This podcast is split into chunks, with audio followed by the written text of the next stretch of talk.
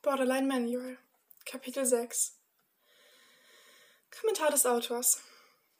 Da wir das jetzt geklärt haben, kommen wir mal zu dem Was mache ich damit? Nun, erstmal ist es nicht so leicht und ich würde mich an dieser Stelle im Buch auch gerne etwas von dem Begriff Borderline lösen, denn die Tipps im Folgenden können nicht nur für Psychos nützlich sein, sondern auch für die, die es noch werden wollen. Nein, Spaß beiseite. Die Ratschläge und Strategien sind für alle geeignet, die gerne mehr aus sich herausholen wollen. Kommentar Ende. Die Set-Kommunikation. Eines der nützlichsten Werkzeuge im Umgang mit psychisch Kranken, insbesondere mit sensiblen Menschen, ist wohl die richtige Kommunikation. Dies ist ein Modell davon. Es stützt sich auf Support, Empathie und Truth.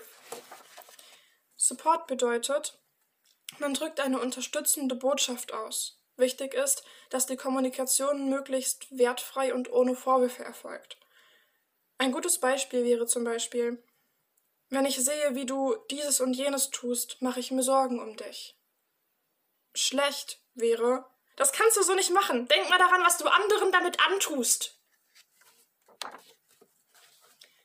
Empathie drückt Mitgefühl aus. Wichtig ist der Unterschied zwischen Mitgefühl und Mitleid, denn Mitleid versetzt den Betroffenen in eine Opferrolle und das wollen wir vermeiden. Ein Beispiel wäre, Du fühlst dich bestimmt schlecht. Ein Negativbeispiel wäre, du tust mir leid, ich weiß, wie es dir geht. Borderliner erleben immense emotionale Schmerzen und fühlen sich bei dem Satz wie ich weiß, wie es dir geht schnell getriggert. Truth ist eine wahrheitsorientierte, wertfreie Aussage über das Problem mit lösungsorientierten Tendenzen. Ein Positivbeispiel dafür wäre, das hier ist passiert.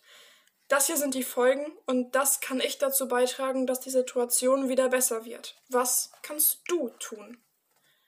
Ein Negativbeispiel dafür wäre, das war scheiße. Du bist schuld. Sieh zu, wie du das wieder gut machst. Ich hab dir ja gesagt, das geht schief.